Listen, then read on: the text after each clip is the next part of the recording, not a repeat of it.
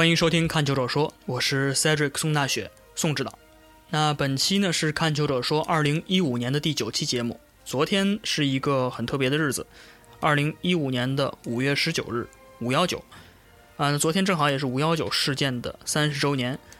什么是五幺九事件呢？那，可能有一些新的球迷啊会有这个疑问。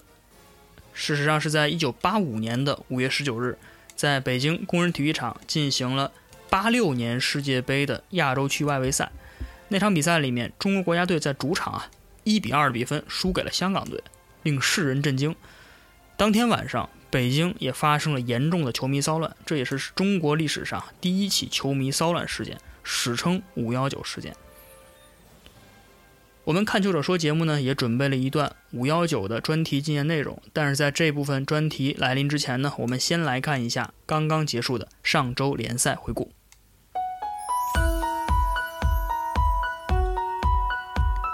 我们先说国际赛场，嗯，为了加快节奏呢，我们给大家精选了五条赛事动态。第一条，杰拉德告别。上周六，红军利物浦主场以一比三的比分不敌水晶宫，那本赛季内彻底无缘前四了。但是和这场比赛本身相比啊，红军队长杰拉德的主场告别才是这场比赛安菲尔德球场最大的焦点所在。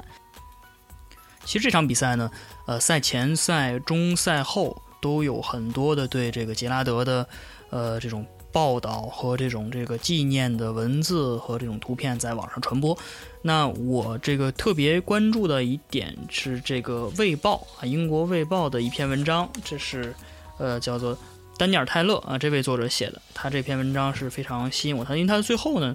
他把这个时间啊拨回到了呃，就是在一九九八年啊，是杰拉德第一次上场比赛的时候。那是这个他们在对利物浦在对布莱克本的比赛里面，他那会儿才只有十八岁，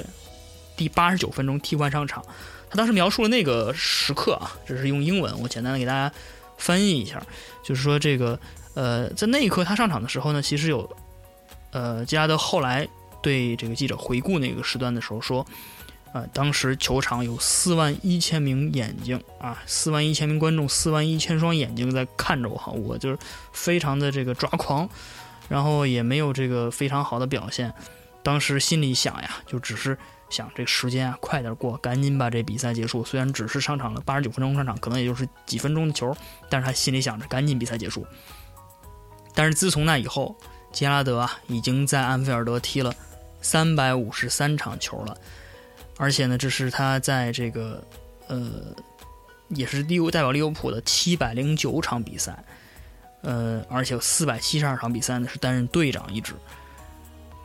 所以说，他就是这个作者这篇报道里面把这两个做了对比。当时的那一刻啊，那个那个 teenager 就是十八岁的杰拉德，非常紧张，非常希望这个中场哨响。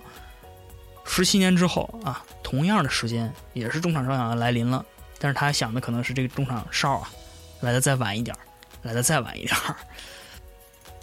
所以他这篇报道啊，就是说让十八岁的杰拉德和三十五岁的杰拉德做这样的一个跨时空的纪念。你想，一个球员自从他这个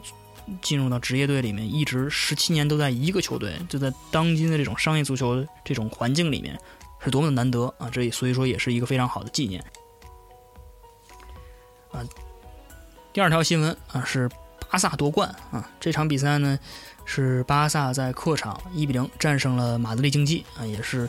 呃，以这个四分的优势提前一轮夺得了这个西甲联赛的冠军。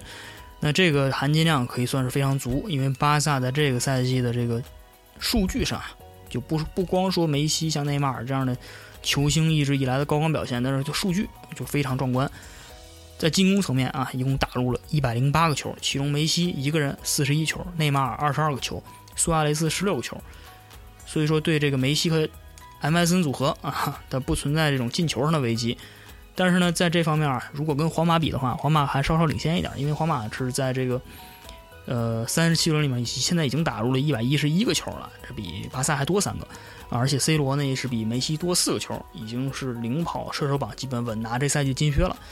呃，这个上一轮和西班牙人的比赛里面，虽然说是是这个呃争冠的这个压力非常大，但是仍然是 C 罗仍然是上演了帽子戏法。嗯，不过这个嗯，回过头来我们再看啊，如果说呃进攻端两个队还是差不多的话，但是在防守端啊，巴萨已经明显的脱颖而出了，就是因为在防守上呢，巴萨在三十七轮比赛里面只丢了多少球？只丢了十九个球，而且其中有二十三场比赛一球没丢啊，英文讲叫 clean sheet，就是你完全是这个没有任何的零封对手啊。所以说，这个也意味着巴萨净胜球啊，已经多达八十九个了。这是，呃，门将布拉沃呢，也是连最好的记录是连续六场比赛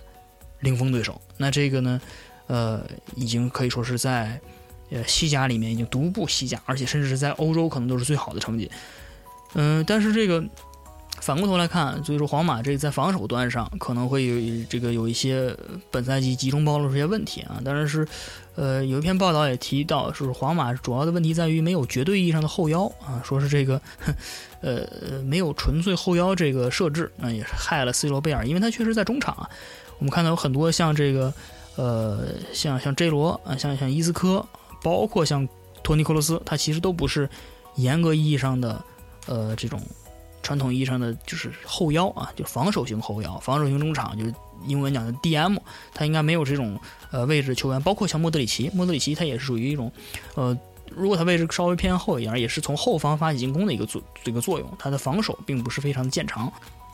啊，所以说这是一个一个问题啊，一个强队如果你没有一个特别能。呃，hold 住场的这种，首先是跑动的距离非常大，然后而且这种，呃，防守卡位卡的非常准的这样的后腰，应该说在联赛里面动辄就是打这个八九个月啊，打到十三十几场，呢确实很难。尤其像莫德里奇下半赛下半段赛季的时候受伤，也是影响很大。当然呢，这个皇马的这个主教练安吉洛蒂啊，他对这个事情。呃，倒没有特别的觉得这个没有所谓的防守后腰是一个非常大的问题，因为毕竟我们如果有这个印象比较深的球迷，应该能想到当年安帅在 AC 米兰的时候，他是开创性的就是设置了这么一个圣诞树的阵型。圣诞树的阵型当时最早出来的时候呢，是为了解决呃，就是这个他们当时米兰有四个十号啊。像这个西多夫，像卡卡啊，像鲁克斯塔，像这个呃皮尔洛啊，他四个这种传统意义上的十号，一般都放在前腰的位置，但是他怎么能让这些人共存？他开创性的设立一个圣诞树阵型，圣诞树阵型允许像皮尔洛这样的球员啊稍微落后一点儿，是一个拖后的组织者，那这可以算是一个创举。当然，这个呃安切洛蒂呢？毕竟当年在皮尔洛旁边还是有加图索，所以说他，呃，是不是还需要这样的一个防守后腰，能在这种位置上？他可能也会有他自己的打算。毕竟下赛季呢，安切洛蒂说了啊，他说，呃，我之前说了，我希望能赢一下最重要的冠军啊，就是欧冠。当然联赛也是如此。这个赛季呢，我们距离很近，明年我们会再一次争取，这是他说的话。但是具体是不是需要引进一名后腰，他倒是没有。表明着自己的态度啊，不过还有一种说法，就是说安切洛蒂他自己可能在皇马的时间也不长了。嗯，据说啊，最新的消息是皇马在联系呃这个贝尼特斯，啊，贝帅啊，杯赛之王贝尼特斯。那么这个，在这个今天节目之前，我也跟我们的这个另外一位指导不言调布指导聊过，说这个贝尼特斯啊，好像最近接到了很多来自中超的这个橄榄枝啊，包括像。天泰达像这个山东鲁能都对他伸出了这个邀请，呃，而且江苏舜天好像也有。当然，这个据说这个价码都开到了一千万欧元这样的一个水准。当然，如果真的皇马要加入到这个争夺行列中来，那恐怕中超应该不是个儿。啊，第三条新闻啊，是拜仁再次联赛输球，呃，切尔西也输球了。这是两个已经夺了冠的这个球队。那拜仁呢是在客场一比二输给了弗赖堡，这弗赖堡可以算是，呃，保级压力非常大，这个这个保级狂魔，这个战胜了拜仁。另外一场呢，这个切尔西是零比三，也是坐镇客场，坐镇山楂球场对这个西布朗维奇，零比三比分输给了对手。而这场比赛里面呢，是法布雷加斯啊被红牌罚下，这个罚下的理由特别好玩，他呀是在这个。呃，禁区里面啊，几位这个球员在跟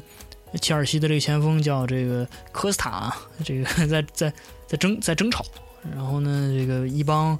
呃这个西布朗维奇的球员围住他，也围住裁判，给一些这个就是念叨啊，希望能出牌之类的。然后这在正好在禁区外拿着球的这个法布雷加斯啊，一脚这个精确制导，那这个球非常准，打到了正在当时正在说话的布伦特。布伦特是这个西布朗维奇的一个应该是队长吧，反正是常年的一个球员。然后这个这脚非常准，就正好打那儿。然后后来我当时在微博上写，我说这球星的脚头就是准到这样，你三四个人围在一块儿，十几米开外，我就专打那说话的人，就非常像以前我们听一段子，就是说美国那精确指导武器，我如果目标是这个男厕所的话，我绝对炸不着你女厕所。但是这有前提啊，就是说一般男男女厕所是在一块儿的，有的现在 有些地方好像男女厕所分的比较开，那那个就不算了，它就是。一个夸张的比喻啊，基本上可以描写这法布雷加斯这个脚头是非常准。当然，这个后来后来是一张红牌，而且据说法布雷加斯还面临了三场比赛禁赛的处罚。当然，这个穆尼奥教练啊也是非常的气愤对这个事儿，但是没办法，这种事儿你看，既然是法布加斯就是故意的，要是别人还可能还算了，你。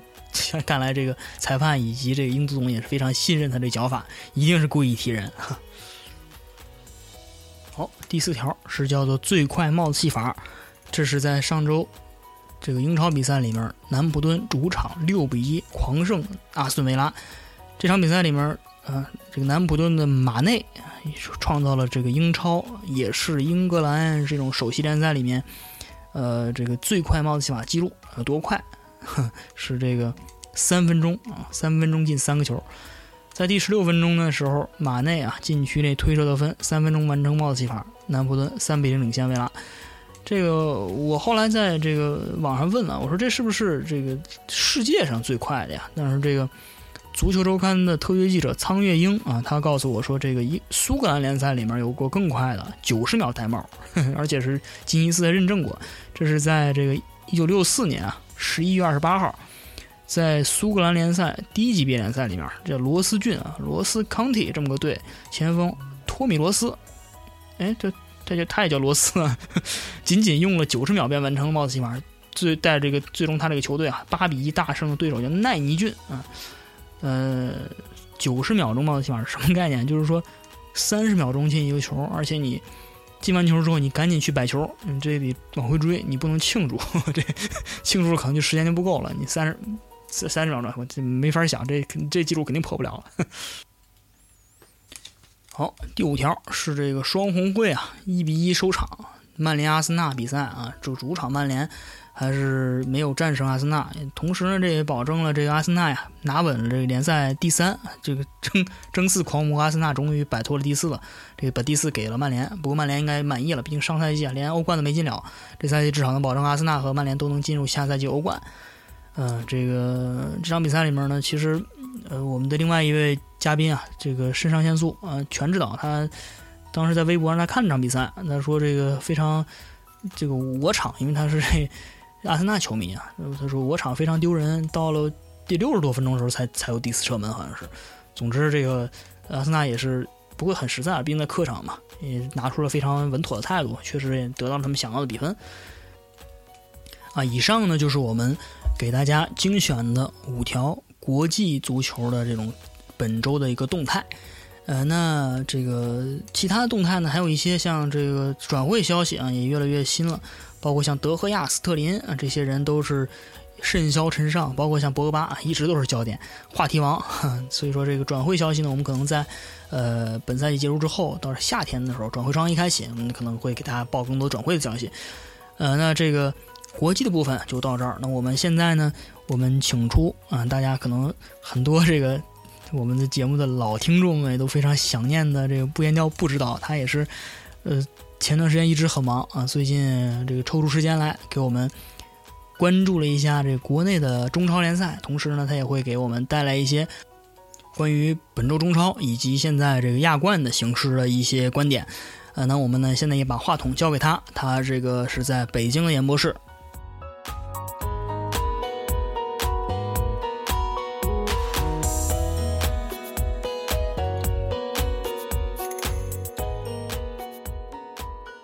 各位看球者说的观众，大家好，我是不言调。下面呢，就由我来跟大家一起回顾一下上周末进行的这轮中超的比赛的概况。这轮中超的焦点战役肯定是广州恒大主场对阵上海上港的比赛，结果大家都知道，最后是战成了一比一平。但这场比赛的这个看点还是挺多的。首先，这是这这场这是这个赛季毫无争议的争冠之战。一边呢是主场作战的广州恒大，是中超多年的霸主；另一边呢是这个中超的新贵，新晋进入中这个中超中中国足坛的这个上海上港。其实上港集团并不算是完全的新人，因为它是以上海东亚为班底打造的，然后上海东亚呢又是以徐根宝、徐指导带的这一批年轻人为班底，然后在中超也也也也已经混迹了呃几年时间吧，呃有了不错的基础。呃，这个赛季上港进入这个中国足坛以后，投入非常大。呃，首先是从富力挖来了阿里克森团队，这个咱们之前节目也提到过。然后又从巴西请来了已经扬言，呃，不习惯在中国生活的这个孔卡。然后又从贵州人和天价买来了这个现役的当红国脚于海。然后这个赛季。上港的比赛可以说踢的是砍瓜切菜，虽然不能说每场比赛都展现出绝对的霸者实力吧，但是，呃，结果还都是不错的，而且目前也就是也在这个联赛积分榜上排在第一位。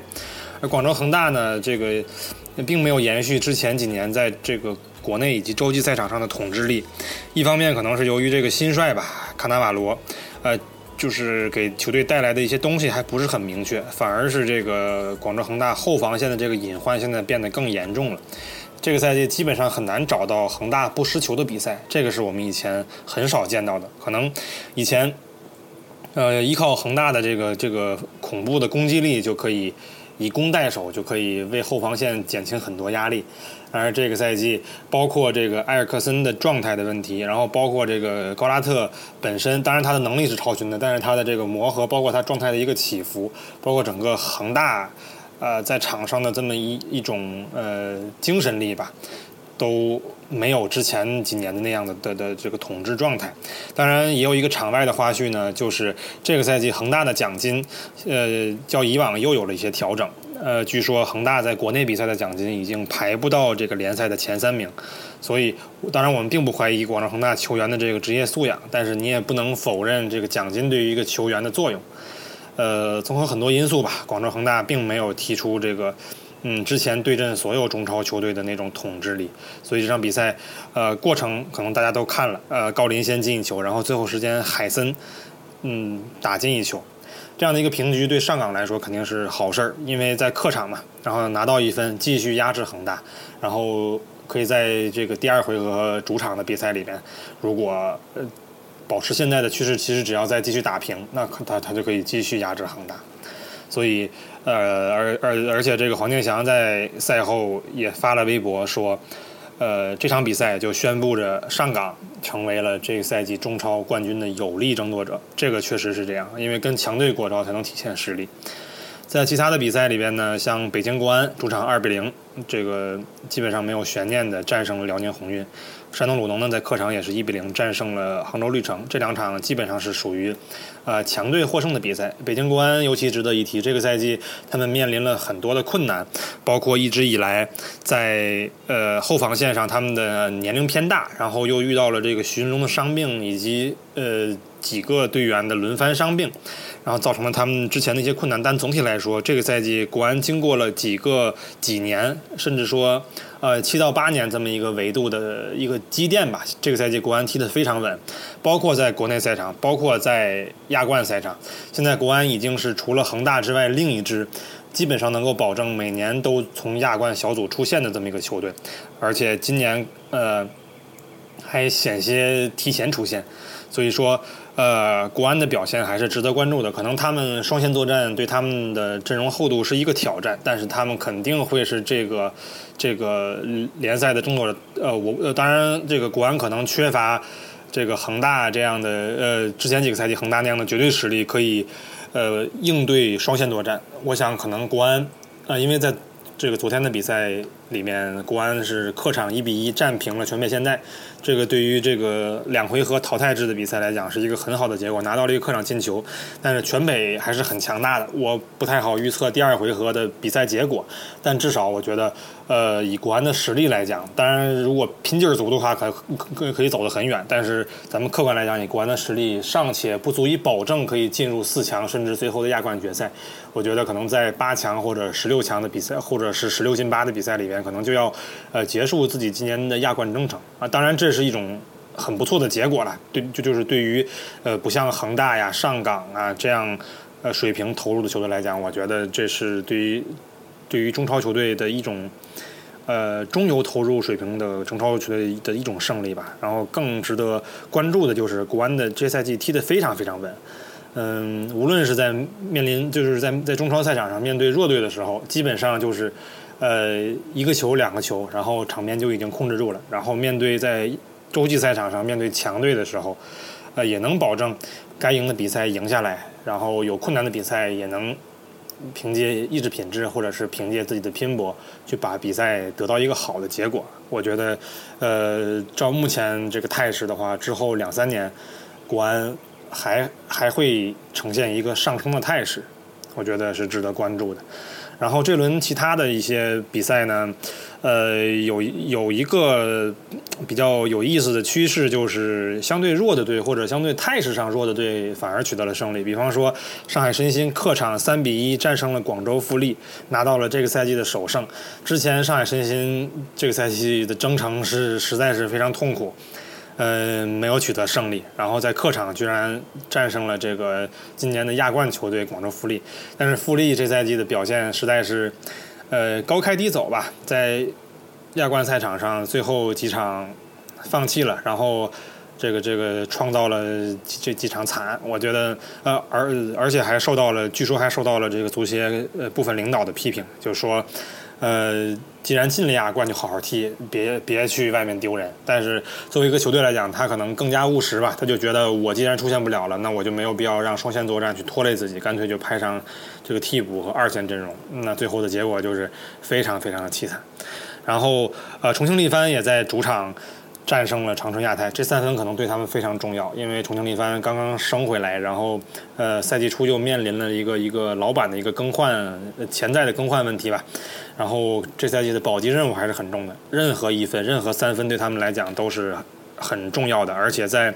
呃重庆历来也是中国球市比较火爆的一个地方，我觉得对于这样一个城市，让他们的球队有机会留在中超，其实是对球迷的一种回报吧。然后石家庄永昌呢，呃，延续着这赛季黑马的这样一个态势，然后在客场战胜了这赛季的另一匹黑马河南建业。因为河南建业之前在在在主场就就是，呃，又展现出了那种专治各种不服的态势，还赢了恒大。但是这场比赛被石家庄永昌这个取得了机会。然后天津泰达这个呃，当然我可能更熟悉一些，就是主场一比零战胜了江苏舜天。呃，首先非常不利的一点就是在就是这个比赛举行的这个主场水滴，也就是天津的奥体中心，周日晚上比赛，周六的晚上还是汪峰的演唱会，然后搞得呃这个两个球队都没办法在水滴里边适应场地，然后只能是到水滴的外场。嗯，条件很简陋的一个场地去打，而且这个赛前的发布会也是由，也就是也是由于演唱会的原因，被迫挪到了中午去举行。这个在中超也是比较，在中超晚上举行的比赛，中呃前一天的中午进行发布会也是比较少见的。这也体现了这个天津现在的这个足球环境，呃，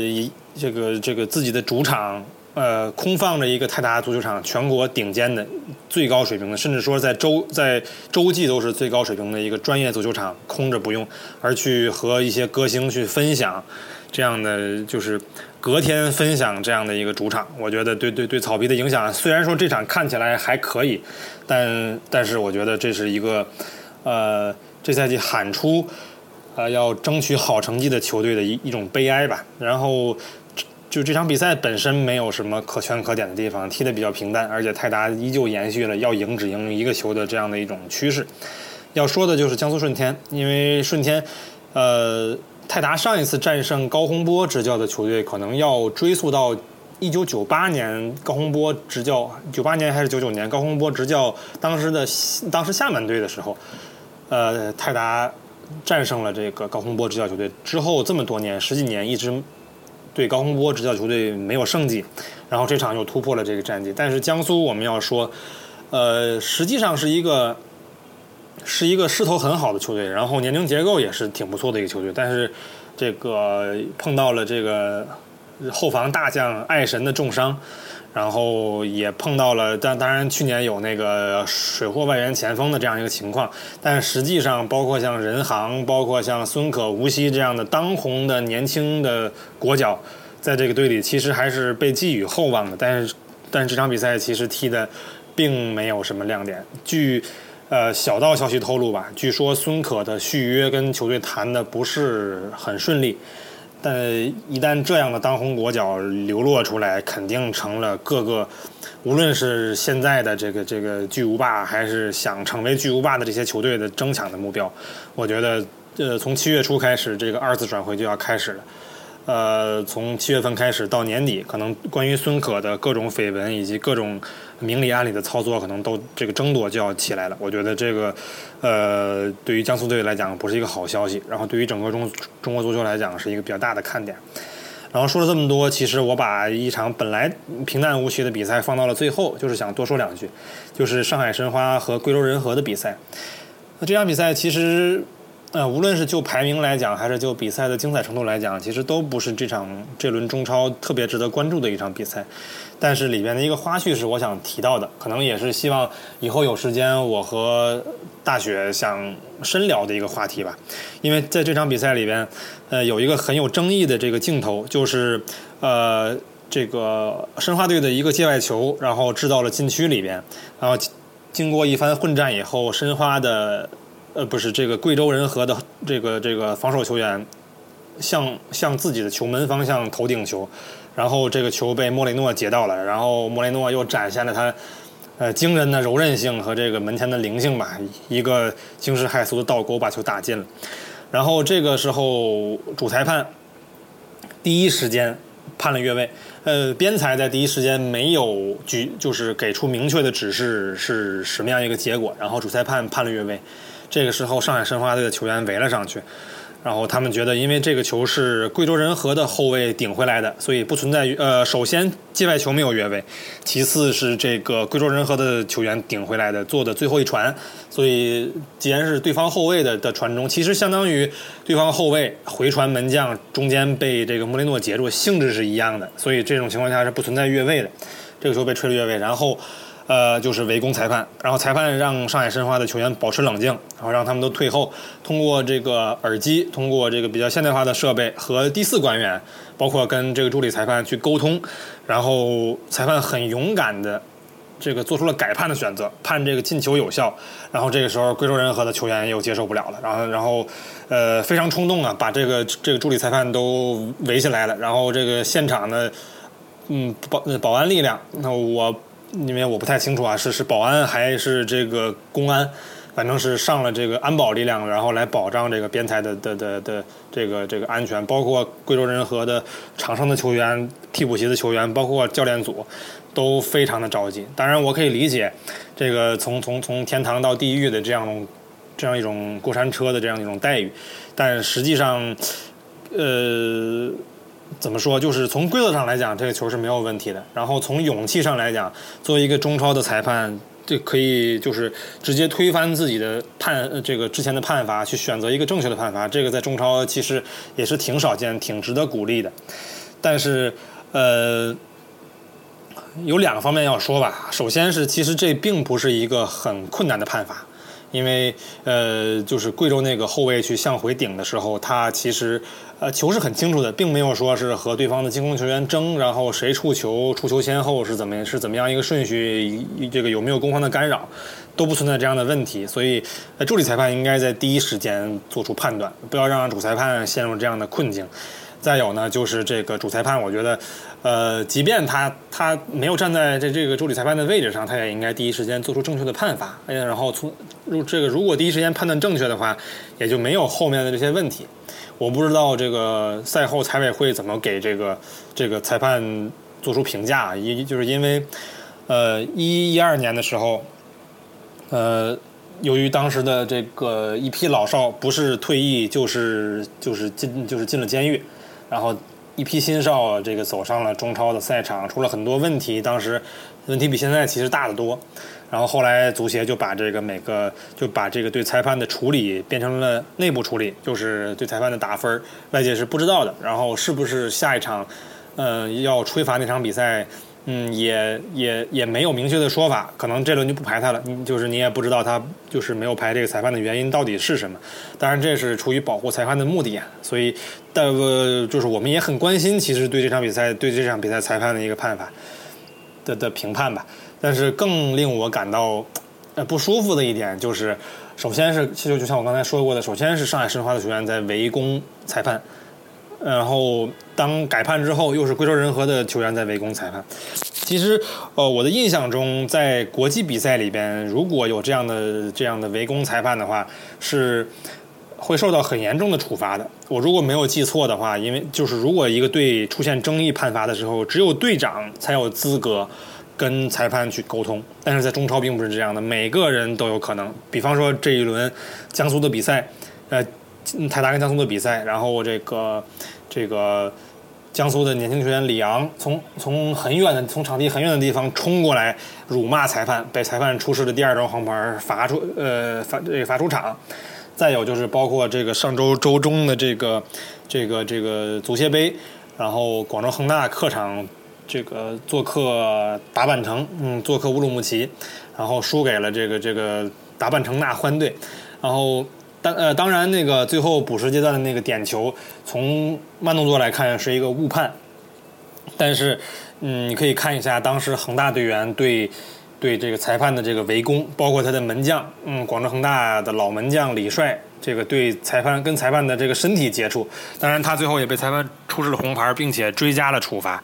呃，这样的情况其实在中国足坛非常非常多。任何一个判罚都会造成这个球员去围攻，哪怕球员明知道这个球裁判判罚是对的，但是为了可能争取一线希望，反正裁判也没有权威，我就可以去围攻一下，可以去辱骂一下，裁判也不能也不能拿我怎么着，最多就是在在这个呃。这个赛后的裁判报告里边写两笔，那你这个因为这种情况非常多，这个足协也不可能，嗯，每次出现这种情况都罚球员，就是抱着这样一种心理，所以每次都去围攻。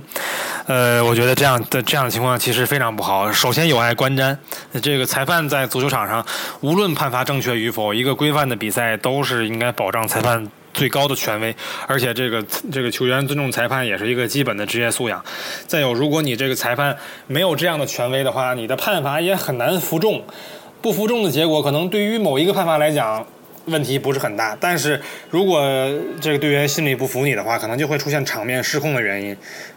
就会出现可能是满天飞盘或者是满天飞铲，这都有可能。所以我觉得。呃，这个这这这，其实这个问题这个亟待解决。我记得泰达这赛季有一场是对客场对鲁能，还是还还是哪一场，也出现了争议的判罚，然后裁判同样也是这个他的判罚这个遭到了当时另一个队的一个非常的不满，然后无论裁判在之后做出怎样的警告，做出怎样的手势，这都都无法服众，队员都无法接受。这个时候，这个时候李伟峰过来了。然后他去把大家都都拉开了，然后就是劝说了一下吧，然后反而这个裁判还没有这个李伟峰在场上的威严，这个这个这个这个权权威足够高。这个这李伟峰过来以后，大家也都不说话了，就就就就各自散去了。所以我说这个也是裁判的悲哀。这一方面是是是中国球员的一个坏毛病的一个一个结果，另一方面也是裁判这么多年没有维护起自自己的形象的一个原因。我记得在。过就是在英超，韦伯的这个这个这韦伯这个裁判很有名，他做出这个在欧冠赛场上对对对这个切尔西对巴萨吧，然后他做出非常不利于切尔西的比赛。巴拉克这么着急的一个情况，他也不敢呃围攻裁判，就只是把自己的双手放在明显不会攻击裁判的位置上，然后追着裁判去去狂吼。我觉得这个是国际赛场上的一个一个一个底线了，但是在在。中超随意的对裁判的侵犯和辱骂以及围攻，这个这个态势有越来越严重的这个趋势。我觉得，如果是这个如果中国足协换成了 N 这个 NBA 的联盟的管理者，肯定会出台相应这个相应的措施去控制这样的事儿。我能想到的其实很简单，出现了争议判罚，任何球员不允许围攻裁判，只有这个两个队的队长才能够跟去跟裁判去交流，只有这样才能保证这个裁判这个起码的秩序，只有这样才能保证裁判不至于受到场上非足球因素的一个影响。因为在在中超有几个主场著名的主场，其实裁判的压力是很大的，一般在这个在这些主场是不敢乱判的。如果你再去围攻他，再再加上全场几万球迷的这样的声势，很容易影响现在这些嫩少的这个这这样的一个心态。所以我觉得，如果足协看到这个问题，重视这个问题，想解决这个问题的话，我觉得至少做这样的一个规定，是不违背足球，呃，不仅不违背这个足球的规律，而且是有助于。维护，而且是有助于维护这个中超的一个良好的比赛环境的这样的一个举措，好吧。然后这个就是我对这轮中超的一个回顾。然后因为今天录制节目的时候，恒大队刚刚输给了城南一河，然后呃，当然最后的一个争议点球吧，又是像我说的那样，就是恒大呃对比赛的统治力没有了，然后在主场。一比二，第一回合，所以让对方捞到了两个客场进球，还赢得了比赛，所以第二回合非常困难。恒呃恒大在比赛场上依旧还是延续着这个赛季的下滑的一个趋势吧。然后，当然这个这个裁判这个裁判的问题也是不能忽略的，这也是中国足球的一个劣势。有机会的话，我可以和大雪一起聊一聊当年这个张吉龙。在亚足联竞选这个亚足联主席的时候碰到的情况，当时居然中国足协并并没有支持张吉龙。那现在大家都在回忆说，零二年唯一一次进世界杯，很多人觉得这个当时是中国是因为中国抽的签儿好，但是我不知道有多少球迷能记得，当时这个签儿是第二次才抽出来这样的。当第一次抽签的时候，中国是和伊朗是在一个组的。然后是和很多强队在一个组的，当时就觉得，即便当时的阵容很强，对阵强队也是没有办法的。已经，但是因为张继龙左右的斡旋，左右逢源，龙哥出手，呃，在已经抽签决定了这个分组结果的情况下，又进行了一轮抽签，让中国抽到了。非常非常好的一个签，包括阿曼呀、阿联酋啊、这个乌兹别克呀，就这样，基本上没有传统强队的这么一个情况，然后最后进了。所以说，呃，无论是在亚洲足坛还是在世界足坛，你在这个足球的政治圈里边有一定自己的影响力，还是有必要的。因为，呃，足球除了场上的因素以外，不可避免的还有场下的一些因素。如果你，你你你非要去靠。自己的实力去去去夺去夺得这些的话，当然我们不是鼓励不公平竞赛，但是大家大家都懂的。其实有很多事情，如果你朝中有人的话，你至少应该支持自己人，这样才能获得有可能，嗯，不像广州恒大一样今天这样被黑。好的，今天我这部分就结束了啊，请大家继续收听大学后面的部分。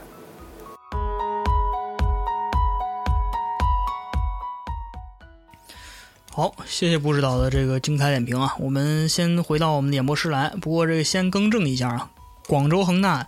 在这刚刚结束场比赛里面，他这轮是客场，他不是主场，所以说没有这个所谓这个对手拿到两个客场进球的这个问题啊。毕竟这个广州是拿了一个客场进球，回到主场，回到天河，咱们还有机会。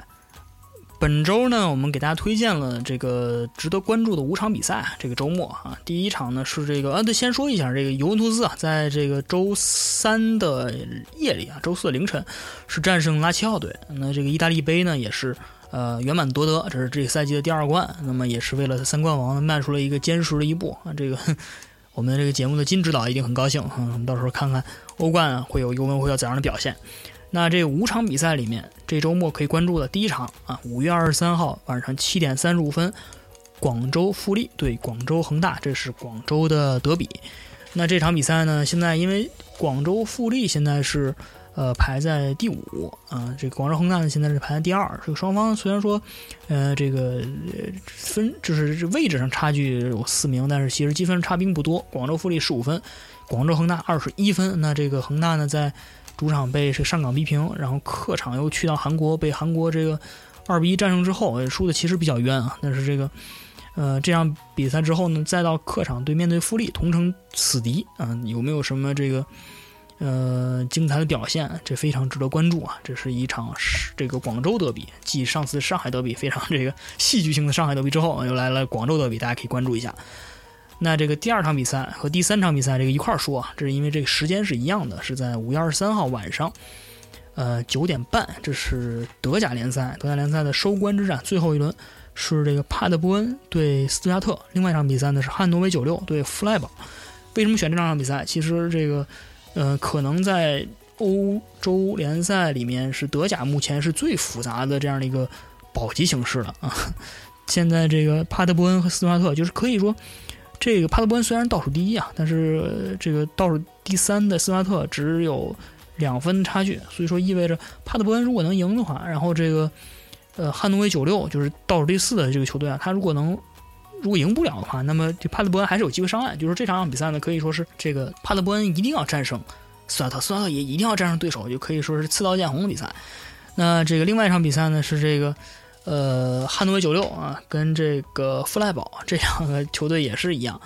因为现在呃有可能降级球队包括六个啊，这个帕德伯恩啊，这个汉堡、斯瓦特、汉诺威九六、弗莱堡、柏林赫塔都是。呃，这个从三十一分到三十五分排开，所以说这两场比赛，这六个队里面有两场，这这这六个队之间的互相的这个比拼一定是非常精彩。到时候大家可以关注啊，推荐大家关注帕德伯恩和斯巴特这场比赛，这个应该是会有直播。嗯，我们再看第四场推荐比赛是这个五月二十四号晚上十点，赫尔城对曼联，这是。呃，英超的一个保级之战。那么赫尔城呢，现在是唯一还有悬念，还有可能有理论上的可能可以保级球队。他是这个在第十八位，倒数第三，那么是三十四分。他跟纽卡斯尔联会争一下。纽卡斯尔联呢是呃三十六分。呃，这个但是相对来说，赫尔城因为面对曼联，他这个呃必须要赢的情况下，这个他是不是能呃置之死地而后生啊？这非常值得一看。啊，第五场比赛我们选的是呃一场意甲比赛啊，五月二十六号的零点凌晨啊，那就是呃下周一的晚上，那么是拉齐奥对罗马的比赛。那这场比赛是罗马德比了，呃，因为这赛季的罗马这双雄啊，现在是一个第二，一个第三。嗯，罗马第二六十七分，拉齐奥第三六十六分。那这场比赛呢，对于双方谁能争得这个第二 是非常有关键意义。同时也可以看一下，因为我这赛季是几乎意甲比赛可能就看了一场到两场，但是这这两个两罗马双雄的比赛还一直没看过，所以我也希望看看这两队啊，在这场比赛里边能看看两队的风采怎么样。毕竟下赛季啊，基本都能去参加欧冠了。好，我们现在言归正传啊，也不能说正传，就是回到我们一开始说的主题——五幺九事件三十周年。那我们先来回到一九八五年五月十九日的北京工人体育场。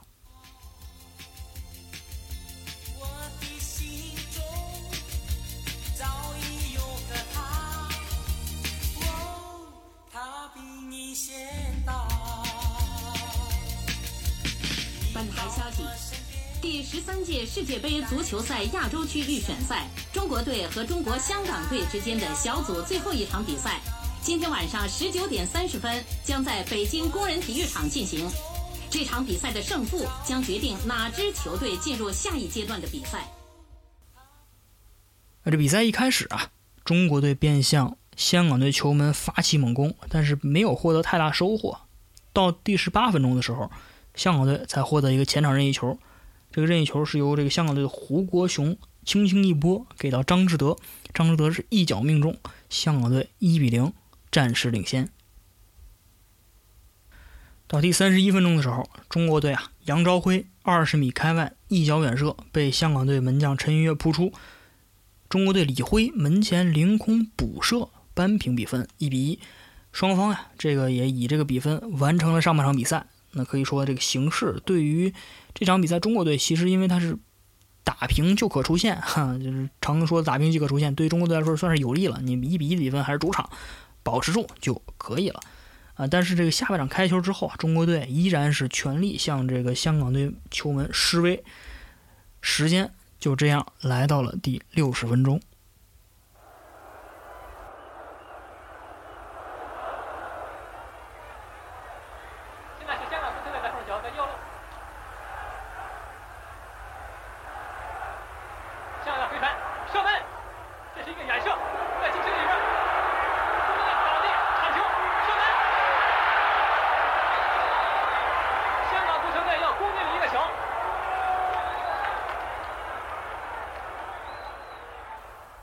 于是啊，香港队再次取得领先，那马上开始密集防守，摆大巴，而且呢有意的这种消磨时间，试图这个保持这二比一的比分到结束。那中国队呢，在全场比赛啊这个二十四比五的射门数这种高比率面前，还是没办法打破香港队大门。十一次角球也都是无功而返，而且最后呢，在这个补时五分钟之后，还是没办法改变比分。那于是呢，香港就在北京在客场战胜了中国队，获得了这组的小组第一出线。那中国队呢，只能接受被淘汰出局的命运。所以说就是这样啊，一比二，曾雪林执教的国家队在小组赛最后一场比赛里面，只需要打平就可出线情况下，居然输给了香港。那其实呢，这个“五幺九”这三个字儿啊，从小我就是一直听说，因为当时在看这个中央五套，嗯，回放当年很多这个足球比赛的这种中国队这种历程的时候啊，经常看到像“五幺九”，像这个“黑色三分钟”啊，像这兵败伊尔比德，包括像恐韩症啊这类的内容，其实呢是给我这个童年留下了很深的阴影。其实就可能跟看的这些恐怖片差不多，因为总是一些非常屈辱的历史啊。但是反过头来说啊。八十年代中国队其实并不弱，甚至呢比现在可能还要强上不少，啊，因为八十年代的时候呢，这个体育运动啊，对于中国来说可能并不仅仅是强身健体，因为刚刚改革开放的时候呢，它是一个中国人民对世界啊展现自我的这么一个窗口。那同时呢，这个当时国家领导人邓小平同志啊，他也是表示过啊，这个体育运动啊搞得好不好，影响太大了。体育运动是一个国家经济文明的表现，它鼓舞这么多人，吸引这么多观众啊，吸引这么多包括听众啊，那一定要把体育搞起来。尤其他又是一个足球球迷，对足球的更是提出这个“足球要从娃娃抓起”这样的口号。那所以说，这个在那个时候呢，这个中国足球啊，也是走到了这种有史以来的最高点。我们可能跟现在有点类似啊，就是举国关注。举国这个这种热切的盼望，而且中国人民呢对足球的这种热爱啊、期待啊，比其他的项目可能还要更胜一筹。当然国内能办这种大型赛事的城市其实并不多啊，那一般都安排在北京举行。所以一到这个有国家队比赛啊，这个有的天津球迷，我看到后来的报道，天津球迷还会骑着这自行车呼哧呼哧的啊，往这二百多里之外的这个北京赶，这么看比赛。而且就像我们前面所说啊，八十年代中国队呢，其实实力并不弱。在一九八一年的时候，当时主教练是苏拱顺，嗯，他带这个中国国家队冲击西班牙世界杯失败，但是这个球迷呢并没有放弃中国队，因为他们看到希望。在那队里面呢，包括像李华军啊，像这个荣志航，像古广明。这些都是可以说是亚洲的这个数得上的球星啊，让中国人民相信中国足球还是有希望的。到八四年的时候，中国队参加过一个比赛，叫做尼赫鲁金杯赛。那这个比赛呢，当时的时候，这个苏永顺已经交把这个帅位啊交给了曾雪林。呃，曾雪林带领下的中国队啊，当时甚至战胜了阿根廷队。这个阿根廷队不是水的阿根廷队，他只是缺少了马拉多纳而已，其他的人基本都是全主力。所以说，让这个当时的祖国球迷欢欣鼓舞，让世界呢也认识到了中国队啊，这中国队的存在。当然，毕竟这个尼赫鲁金杯赛啊，这应该不是一个非常正式的比赛，应该是友谊赛性质。但是毕竟还是战胜了阿根廷队，也值得一说。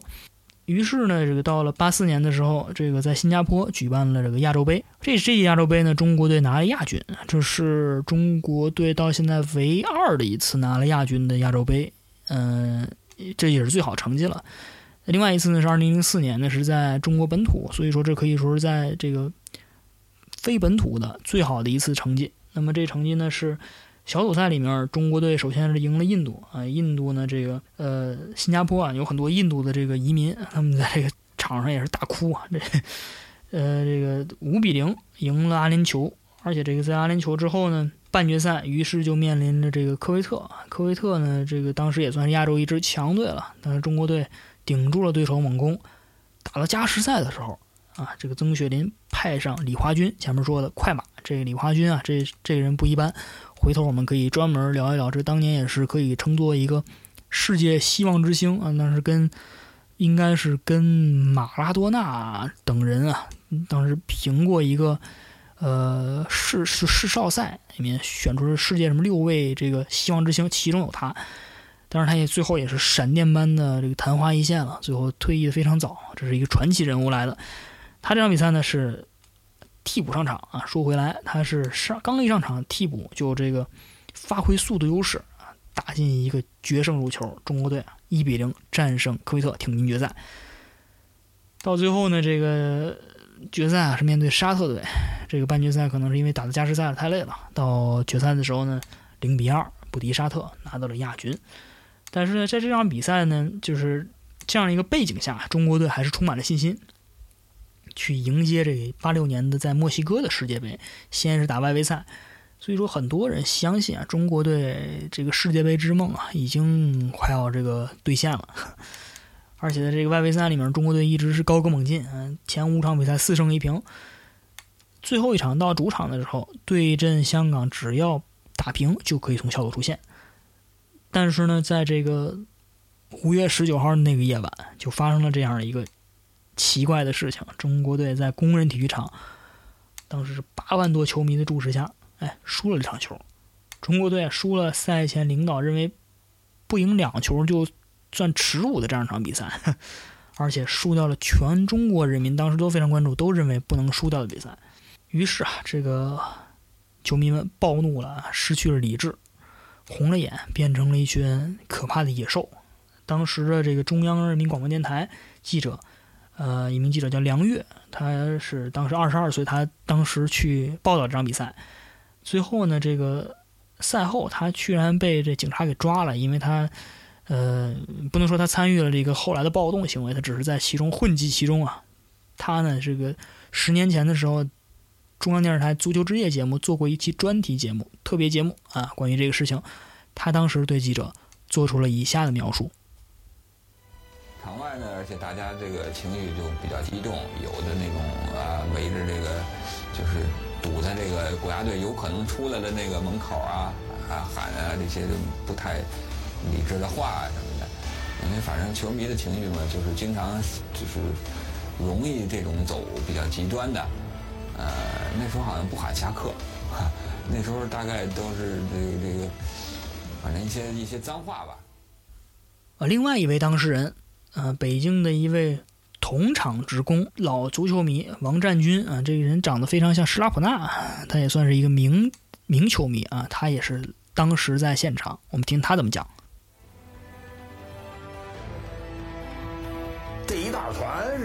所有的车，球迷都接。有一部分球迷就是到哪儿了？到到那个，那是幺零六总站吗？到电车总站，就国安宾馆对面，就旁边那儿的。有的车刚一出来，他们就把上面那个那个那个那个那俩耳朵就给咣给蹬下来了，蹬下来车走不了了。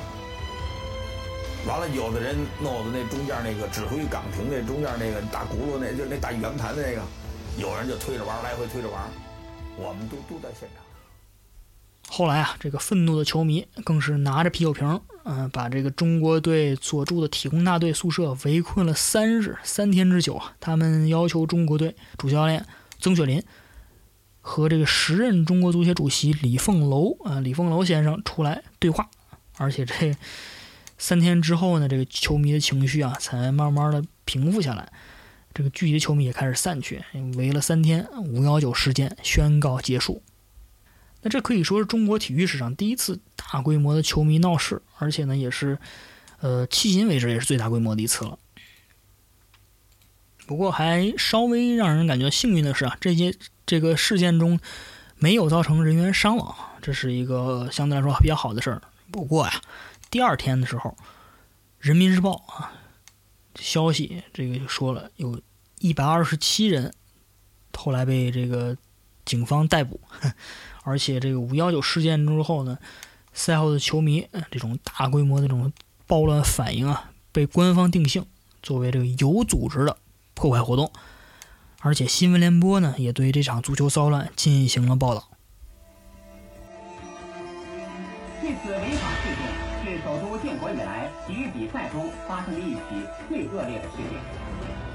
性质是严重的，在国内外造成了极坏的影响，损害了国家的声誉。其实当时对这个事件这么这么严重的定性，其实有一个原因，是因为，嗯，当时在这个骚乱中被毁坏的物品中有很多是涉外的，就是，呃，这个外国呃人的这些，尤其驻北京那些大使的一些这个呃车辆啊也好，或者一些这个物品也好遭到损坏。那么国外也非常关注，包括美联社、法新社啊，很多这个外国媒体都给予了报道。同时，他们也认为这一次呢，只是一个嗯纯粹的球迷闹事而已，没有什么这个到政治上的高度。而且呢，这个法新社那是它的题目很有意思，叫“中国人终于开始和世界接轨了”，这样一个标题，就是说国外也闹事儿，球迷闹事儿，那国内也闹事儿。所以说，在这个。五幺九之前，其实，在欧洲啊，像这样这个球迷暴力事件是层出不穷，非常多啊。这个五幺九事件呢，可以可以说只是一个球迷的发泄，而且没有造成人员的伤亡，算是这个如果定性到一个政治高度呢，可能未免有点过高。呃，在五幺九发生的是个十天之后啊，仅仅十天之后，在欧洲就爆发了另外一个著名的海瑟尔惨案啊，三十一名尤文图斯球迷在比利时被。这个利物浦球迷攻击致死，这个是非常惨的一个惨案。但是这个回到五幺九事件里面，嗯，那天晚上其实香港队啊，他们在球迷散去之后，非常安全的回到酒店，就没有人去围香港队，而且呢，也这个香港的球迷呢也没有遭到一些这个指责和围攻。香港队当时的主教练，后来被这个称作“智多星”的这郭家明啊，郭家明老师，他是这个第二天回到香港之后，才看到新闻才知道这个。北京啊，那天晚上出现了这个暴乱的事件，我们听听他的声音。开放之后，我们的人们就开始学，啊，外国有一些情况，他们怎么站，他们就怎么干，这方面就很正常的我感觉。所以我看到中国开放，从这球场里面看到球迷的反应，已经看到我们的中国开放已经啊，已经到哪一个地步。这个郭家明郭指导，这个是这是就港港味普通话，香港味的普通话应该不是很清楚。我给大家简单的这个复述一下，就是郭家明认为，开放之后，人民开始学国外的情况，人家国外人怎么干，嗯，我们也学着干。所以说，中国的开放在这个球场里面反而能看到这个中国的开放，它是这个是一可以一叶知秋。从这个角度看到，中国的开放已经到了这个地步了。啊，当然这个我觉得这个。呃，解读呢也是蛮有意思的。毕竟，呃，在欧洲呢，后来像海塞尔惨案、像这个希尔斯堡惨案，都是在八十年代可以说是贯穿欧洲足球的一个主题，就是非常灰暗的这个八十年代下半叶。呃，后来呢，也只允许球迷当时在球场上有站的站的看台的啊，后来只允许坐席看台。呃，这个其实后来我们在反思，就是欧洲人在反思的这个。这几场惨案的时候呢，可能觉得一方面是因为球场的设置不能这个允许人们站着，容易造成踩踏事件。那同时呢，这个安保安保的这个设施呢，安保的这种这种规规则啊，也应该不断的去呃维护啊，不断去更新。所以说，这个中国的这个五幺九的事件呢，其实可能我个人认为啊，重点可能因为在于我们没有一个非常好的安保制度，至少在当时。所以说赛后呢，可能会发生这样的一个非常。大规模的严重的恶性事件，呃，因为也缺乏这样的一个呃有这种有经验的这样的一个维和的部队，那所以说这个也是难以避免的结果。呃，那其实呢，在五幺九之前两个月的时候，有一个也是一个恶性事件在中国足球界发生，这个大家可能不太清楚，我给大家简单介绍一下，是在八五年的三月份的时候，当时是在云南昆明啊拓东体育场，拓东体育场惨案。当时呢，云南队和这个来访的一个匈牙利的一个球队叫维多顿队啊，这个比赛呢是在呃昆明的这个拓东体育场进行。当时呢，这个比赛其实最最后是踢成了三比三，比赛还算精彩。但是那个现场下了一点小雨，这个天气不是特别好，观众呢非常兴奋。但是散场的时候呢，这个由于这个大门啊没有完全打开，球迷们都。堆积在这个门口，所以说这个事件可能更像一点，更像希尔斯堡那个事情，就是因为球迷之间的踩踏，嗯，球迷们都挤在这个门口，越挤越多，部分球迷被击倒在地，很多球迷从他身上在踩踏过去了，最后的这个结果是非常惨的啊，是七人死亡，三十多人受伤，这可以说是国内啊最大的一桩这个球场的惨案。所以说啊，在五幺九之后呢，这个。嗯，国内呢也是加强了很多在这个林场的这种安保的这种制度。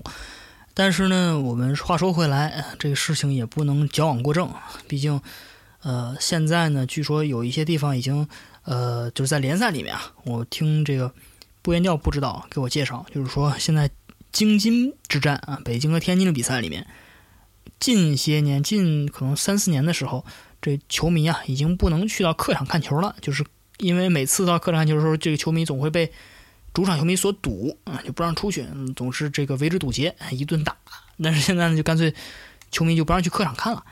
只能买这个散票偷偷进去，站的也是站在人一个这个北京的球迷堆儿里头，当然就可能也就未必就喊。但是如果说被警察发现啊，你是这个，比如在。工体，你是天津球迷，或者你在这个天津的水滴啊，你是这个国安球迷，那可能这个警察呀就把你请到一边去，请到小屋里面去看电视，去看比赛，不让你在现场。所以这可能是一个为了为了安全啊，一定要这个呃，有点矫枉过正的感觉。当然不过了，这个呃这些球场的这种球迷之间的这种对立啊，它未必是这个和五幺九可能是两个概念，因为五幺九毕竟是没有中港球迷之间的冲突，这只是。呃，本国球迷发泄不满这样的一个呃，最后升级到这样的一个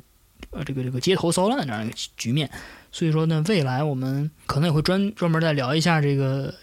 球迷啊，不同球迷之间的不同球队的球迷之间的那种骚乱，可以做个专题再聊一聊。嗯，但是说回这个五幺九，五幺九最后这个事件呢，它的影响还在不断的这个慢慢的出来。到一九八五年的五月二十四号啊，《体育报》头版头条。登了这个中国足球队啊向全国人民道歉书，文中总结了三点失败原因：第一点是过高的估计了自己的实力啊；第二点呢是战术单调、技术不精；第三点呢是临场指挥不力。这个呃，其实文章非常长了，但我们只是把这三个要点摘出来。嗯，这比这个现在中国足球队在这个微博上只是一个对不起，可能要。看上去要深刻一点，是吧？但是不管怎么说啊，其实强队在这个主场输给弱队，嗯，也是有发生过。你毕竟像在零四年的时候，在葡萄牙是吧？欧欧洲杯、欧洲国家杯决赛的时候，主场在决赛那么那么关键比赛里面，一比零输给希腊，完全爆了个冷门。嗯，这个你说是葡萄牙轻敌吗？可能也未必，它只是一个。毕竟足球的魅力就在这儿了，是吧？什么事儿都可能发生在球场上，弱队以弱胜强的这种案例并不鲜见但是在最后呢，这个五幺九啊，成为了一代中国人心中永远的痛，同时呢，对当时中国队主教练曾雪林也是一生中最沉重的打击。在一九八五年的五月三十一日。曾雪林曾指导向国家体育总局和中国足协递交了辞职报告，中国足协也接受了他的这个离职要求。之后呀，曾雪林再也没有执教过任何球队。曾指导现在就住在深圳啊，他现在已经今年已经八十多岁了。呃，对于中国足球来说呢，五幺九可以说是这项运动啊，在中国走向深渊的一个开始。正是因为五幺九。使得曾雪林带领的这支中国队可以说是中国足球历史上真正第一支啊，也是后来看目前为止唯一一支融技术和力量啊相结合到一个非常高程度的国家队开始被遭到质疑这么一个开始。毕竟这个曾雪林曾指导以前曾经年轻的时候在匈牙利留学多年，他其实对这个因为当时匈牙利五十年代的时候在欧洲就是一种技术和力量完美结合的表现。无冕之王人称，所以说的这个中国队当时也是有着这种鲜明的这种技术和这种呃力量都融合的这样一个烙印，包括像我们后来提到的这种呃荣志航，包括像前面说李华军，都是在当年都是真是亚洲甚至是在世界上可能都有一定名气的这样的一个球星。